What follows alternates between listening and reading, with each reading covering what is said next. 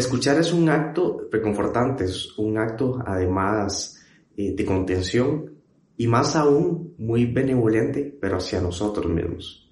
La mayor parte del tiempo andamos prestando atención a los demás, a sus situaciones, a sus dificultades, pero nos olvidamos de nosotros y no nos prestamos atención o no nos escuchamos lo suficiente.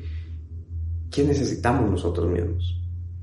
¿Cuándo fue la última vez que te escuchaste? ¿Cómo te has sentido últimamente? ¿Qué necesitas? ¿Qué quieres para vos mismo? ¿Te sentís bien con vos mismo?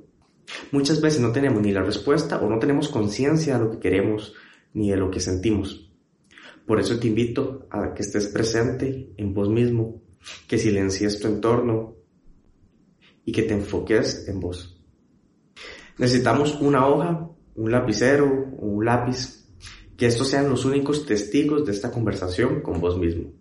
En este ejercicio vamos a realizar una lista de todas las cosas que no nos hacen sentir cómodos, que creemos o que identificamos que necesitamos cambiar.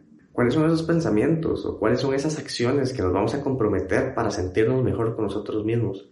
De darnos un bienestar y una paz. ¿Cuáles son esas relaciones que nos quitan todo esto?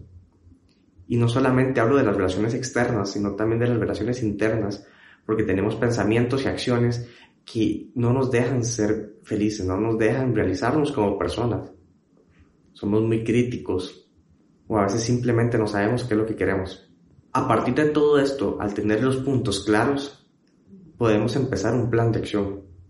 Y no es un plan de acción de cambios inmediatos, son cambios paulatinos que se dan poco a poco. Y estos cambios se vuelven más significativos en el tiempo ¿Por qué? Porque nos permite vivir cada uno de estos cambios y aceptar nuestras nuevas experiencias. El escucharnos se va a volver tan reconfortante como la primera vez que lo vamos a hacer. Y vamos a ver y vamos a identificar diferentes situaciones, diferentes perspectivas que nos permitimos que nos afecten.